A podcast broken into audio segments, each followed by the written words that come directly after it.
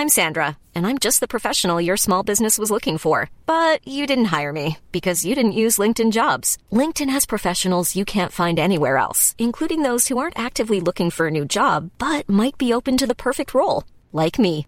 In a given month, over 70% of LinkedIn users don't visit other leading job sites. So if you're not looking on LinkedIn, you'll miss out on great candidates like Sandra. Start hiring professionals like a professional. Post your free job on linkedin.com/people today. Como pregar o evangelho sem pedir dinheiro. Segunda parte. Primeira epístola aos Tessalonicenses, capítulo 2. Comentário de Mário Persona. não como para agradar os homens. Eu, eu, eu, publiquei alguma coisa falando dos títulos honoríficos e um irmão em Cristo me criticou, falou que eu não devia uh, falar de assuntos assim, porque são assuntos muito sensíveis e eu poderia estar ofendendo uh, verdadeiros servos de Deus que têm títulos honoríficos, tipo pastor, missionário, reverendo, e mas mesmo assim não usam esses títulos para se gabar ou e fazem uma boa pregação do evangelho, etc, etc, etc. Eu falei, escuta, o que você está me dizendo, trocando, trocando em miúdos, é que você não quer que eu pregue toda a verdade. Você quer que eu pregue só aquilo que não desagrade os homens. Porque se hoje eu paro de pregar, falar alguma coisa sobre os títulos honoríficos que não existem na Bíblia, amanhã eu vou ter que falar alguma coisa sobre outras coisas, até sobre pecados. Hoje é muito comum uh, em pregações, uh, não fale, não fale que homossexualismo é pecado, hein? Olha, mas a Bíblia fala. A Bíblia diz. Inclusive eu tomo muito cuidado quando alguém me escreve perguntando, e às vezes eu vou publicar a resposta depois, eu deixo muito claro no começo que Deus ama o homossexual, mas Deus odeia o pecado, seja ele qualquer qual, qual que for. E na Bíblia, homossexualismo, na Bíblia, não é a opinião minha, do Mário, mas a opinião da Bíblia, é pecado. Então, por que, por que eu vou privar de, de falar de, de coisas que Deus fala na Sua palavra para agradar homens? Como fala aqui, Paulo diz assim: uh, como fomos aprovados de Deus para que o Evangelho nos fosse confiado, Assim falamos não como para agradar os homens, mas a Deus, que prova os nossos corações. Porque se formos falar para agradar homens, não vai sobrar nada. Se espremer no final uma pregação que agrade homens, não sobra nada. Começa assim: todos pecaram. Ah, não vai falar isso, que as pessoas vão. Ah, não é politicamente correto falar que todos são pecadores. O evangelho já começa ofendendo o homem. Porque o evangelho é sim oposição ao homem na sua natureza carnal na, herdada de, de Adão. Aí no versículo 5, porque como bem sabeis, nunca usamos de palavras lisonjeiras, né, alisar o ego das pessoas, nem houve um pretexto de avareza. O que é avareza? Amor, do, amor ao dinheiro.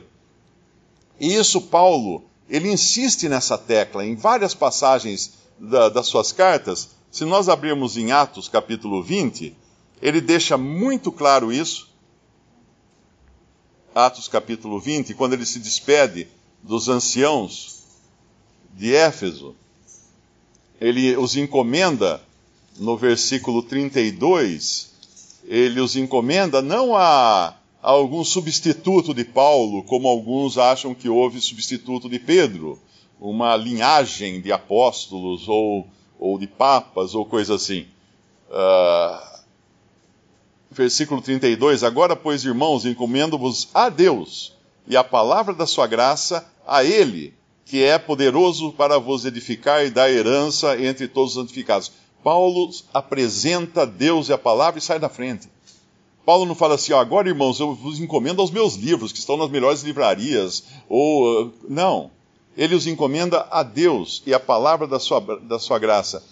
E aí no versículo 33, ele deixa muito claro que de ninguém cobicei a prata, nem o ouro, nem o vestuário. Sim, vós mesmos sabeis que para o que me era necessário, a mim e aos que estão comigo, estas mãos me serviram. Tenho-vos mostrado em tudo que trabalhando assim é necessário auxiliar os enfermos e recordar as palavras do Senhor Jesus, que disse: Mais bem-aventurada coisa é dar do que receber. Essas palavras do Senhor Jesus você não encontra nos evangelhos, porque elas foram reveladas a Paulo. Muita coisa assim é assim na Bíblia. Por exemplo, quando fala que os discípulos estavam dormindo e o Senhor Jesus foi e orou ao Pai, ali no jardim do Getsemane, As palavras dele estão registradas nos evangelhos, mas quem ouviu aquilo? Ninguém. Porque os escritores do, dos, dos evangelhos foram depois inspirados pelo Espírito Santo para falar palavras que ninguém ouviu, só Deus ouviu. Só o Espírito Santo tinha escutado. E essa é uma característica interessante da Bíblia. Mas voltando lá ao nosso capítulo 2 uh, de 1 Tessalonicenses, quando ele fala que não usava de palavras lisonjeiras no versículo 5, e não houve pretexto de avareza. O que é pretexto de avareza? Bom, para alguém, se alguém quiser saber o que é pretexto de avareza, ligue a TV a qualquer hora do dia ou da noite, ou ligue o rádio a qualquer hora do dia ou da noite e vai encontrar pregadores pedindo dinheiro. Isso é o pretexto de avareza. Isso aí, coloca-se a etiqueta nisso, pretexto de avareza. Ou seja, a desculpa para pregar é ganhar dinheiro. E isso não só no site, na, na, na, TV, no rádio, mas na internet também. Quando você entra em alguns sites e está lá um, um aviso, conta bancária, deposite, co contribua. O que, que, é isso? O site não sabe com quem está falando, pode estar tá falando com um traficante de droga que quer se livrar do, do dinheiro, ou quer é, esconder ou fazer alguma coisa. A palavra de Deus deixa muito clara que a obra de Cristo não deve receber, a obra do Evangelho não deve receber contribuições de incrédulos. Lá na carta, numa das, das cartas de João, ele comenta, eu acho que é a terceira carta, ele fala assim: uh, saíram dos, de entre os gentios, uh, nada recebendo deles, nada recebendo, nada, nada, nada trazendo do mundo gentil, deixando muito claro que aí vale aquele princípio de, de Abraão, que não quis nem uma correia da sandália do rei de Sodoma para que ele não dissesse depois, eu enriqueci Abraão.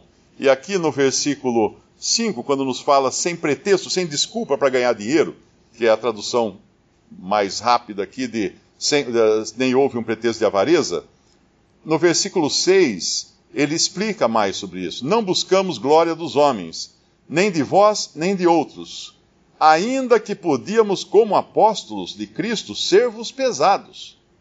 Ou seja, podíamos depender de vocês mas antes fomos brandos entre vós, como a ama que cria seus filhos. Por que ele fala que ele não quis ser pesados a eles? Porque ele deixa claro em outras passagens que ele tinha até o direito de, de esperar que, que os irmãos o sustentassem na sua obra, no seu trabalho para o Evangelho. Mas para, para não, uh, não abusar disso, ele tinha um, um, um negócio. Paulo era um pequeno empreendedor, era um fabricante de tendas. Ele trabalhava juntamente com Priscila e Áquila, uh, fabricando tendas. Talvez tivesse outros também, talvez ele tivesse funcionários, nós não sabemos, mas as tendas não eram exatamente barraca para acampamento, fazer camping, né? Uh, as tendas naquele tempo, elas eram usadas não só para fins de viagem, porque as pessoas viajavam, não tinha hotel no, na, no caminho, né? Tinha que dormir em algum lugar. Mas principalmente, quando a gente vê aquelas, aquelas ilustrações de como eram as cidades no Império Romano ou naquela região da Palestina, praticamente todas as casas e comércios, tu tinha um toldo na frente. Tinha um toldo. Quem já viu aqueles filmes que o mocinho cai lá de cima e cai no toldo e, e sobrevive, uh, filmes de época, tinha um toldo na frente. E esses toldos eram as tendas que Paulo fabricava porque ele trabalhava com as suas próprias mãos para não ser pesados aos irmãos. Que diferença isso nós vemos no, no evangelho que é pregado hoje, um evangelho com pretexto de avareza, um evangelho que nem sempre é Cristo que é apresentado, mas é apresentado a nossa religião. Venha para a nossa igreja, grandes bênçãos na nossa igreja. Ah, eu fui na igreja e fui abençoada. Que igreja? O que é isso? Não existe isso na Bíblia nós vamos a Cristo para sermos salvos dos nossos pecados. Então, aqui, basicamente, ele, ele fala da, do modo como ele pregou o Evangelho. Uh, do versículo 7 em diante, ele vai falar agora de pastoreio. E aqui então tem um outro assunto que daria para desenvolver ainda mais, quando ele fala que ele se compara a ama, né, a uma babá que cria os seus filhos, e mais à frente ele vai se comparar a, a um babá que cria as crianças, né? e mais para frente ele vai falar como, como a um pai, no versículo 11. Assim como bem sabeis de que de modo de que modo vos exortávamos e consolávamos a cada um de vós, como o pai a seus filhos, para que vos conduzisseis dignamente para com Deus que vos chama para o seu reino e glória. Então, aqui na sequência, ele falaria mais agora do caráter de um pastor.